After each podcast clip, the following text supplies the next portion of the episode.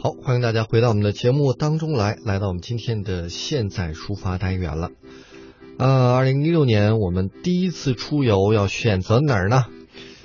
啊、反正冬天嘛，我觉得就那么几个地方，嗯除了去南方看海以外，就是在北方滑雪了。对呀、今年可能很多人从一五年的年底吧就已经开始组织各种的滑雪趴了。嗯呃，不仅可以滑雪，有的地方还可以泡温泉，我觉得还挺好的。哎，嗯，那么在今天我们要给大家推荐的几个地方，首先来说第一个地方是吉林的雾凇岛，呃，它是与桂林山水、云南石林还有长江三峡同名的我国四大自然奇观。那么吉林最佳的观赏雾凇的时候呢，呃，应该也就在冬天十二月份到一月份的时候了。在哪儿看呢？是在松花江下游有一个叫做雾凇岛的地方，它离市区大概四十公里左右的距离。那么这儿呢，是因为雾凇多而且非常美丽而得名。到吉林观赏雾凇的最佳时间，刚才提到了，呃，十二月到一月。所以我们现在如果听完我们节目的话，开始买车票，应该能够看到雾凇了。嗯，呃，雨欣作为一个天津人，天津人有看过雾凇吗？没有，只是最早接触雾凇都是在教科书里，它是一种自然现象。啊、所以我觉得这个旅旅游线路适合，嗯，东北以外的其他地区的人去看一看。因像为我这样的北方的小孩可能在上学的早上起床之后，上学的路上，就会偶然的发现，哎，今天小区或者路边结了很多雾凇，嗯，觉得还好，就不算是身边无风景嘛。对对对啊，就觉得也算是风景，但是没有那么的吃惊。就好像海南岛的小朋友应该也不喜欢大海了，怪潮的，所以推荐给南方的小朋友。嗯，下一个景点呢是长白山，对于很多小公主来说，我觉得特别合适，因为吉林的长白山的冬季就像是一个童话里的世界一样。站在那个地方啊，我觉得所有的小女生都可以是小公主。满山顶的瑞雪点点片片，你可以看到冰瀑玉树琼枝，唯美而浪漫的把这里装点成圣洁的白色的世界。洁白的天池山峰环绕冬季的天池，好似一个天然的冰上舞台。那长白山冬季的雾凇呢，也是独具一格，在天池湖畔，在瀑布周围，在白河的两岸，如果能够有幸看见的话，真的是太美了。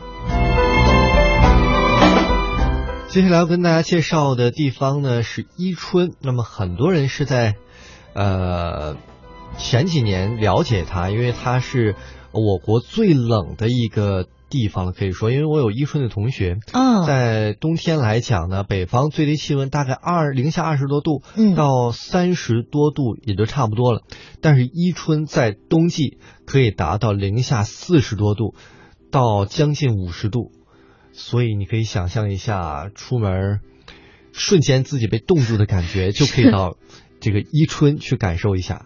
对呀、说的我都有点冷了。哎其实，在我的眼里，像我都没有去过长白山啊、伊春呀、对我来说，这些地方就统称为两个字：东北。有人一直以为东北是一个省的，其实不是啊，是嗯三个省。对这个我们刚才说到了伊春呢，是位于黑龙江省。嗯同样，为什么说伊春前两年有名呢？因为一个电影《林海雪原》啊，说的就是在伊春。为什么伊春这么冷呢？也是因为它离这个树林啊、林海特别近，嗯所以没有像城市那样的遮挡，会比较的冷。嗯啊、据我伊春的同学来说，他小的时候还会在假期去林子里面去采蘑菇呢，所以可以想象当地的自然风光多么的哇，它一定啊是对保留了很多那种原始的自然的那种风光。哎，嗯，所以如果喜欢大自然、喜欢看《林海雪原》这部电影的朋友，可以去伊春来看一看。嗯。说了这么多比较寒冷的地方，我们赶紧去暖和暖和吧，去云南丽江。那嗯一月份的丽江古城呢，是这个坐落于玉龙雪山下的古镇最为清淡的一个旅游季节，它在静静的等待着春节旺季人流的井喷。丽江号称是中国的艳遇之都，这个说法呢稍微有一点夸张，但是如果你亲身去体验之后呢，才能了解它的魅力。为什么有这么多人一次次的要去前往？啊、我也不太了解。哎，估计像我这样的人去那儿，真的会有艳遇吗？还是蛮期待的啊。起码现在这个时候去稍微温暖一点吧，但是也算是云南的淡季了。对，像比如比如说一月份的丽江呢，白天的太阳下就可以穿短袖了，但是早晚还是必须要穿上厚厚的对羽绒服啊、抓绒衫啊之类的里面。那周边丰富的旅游资源令大家流连忘返。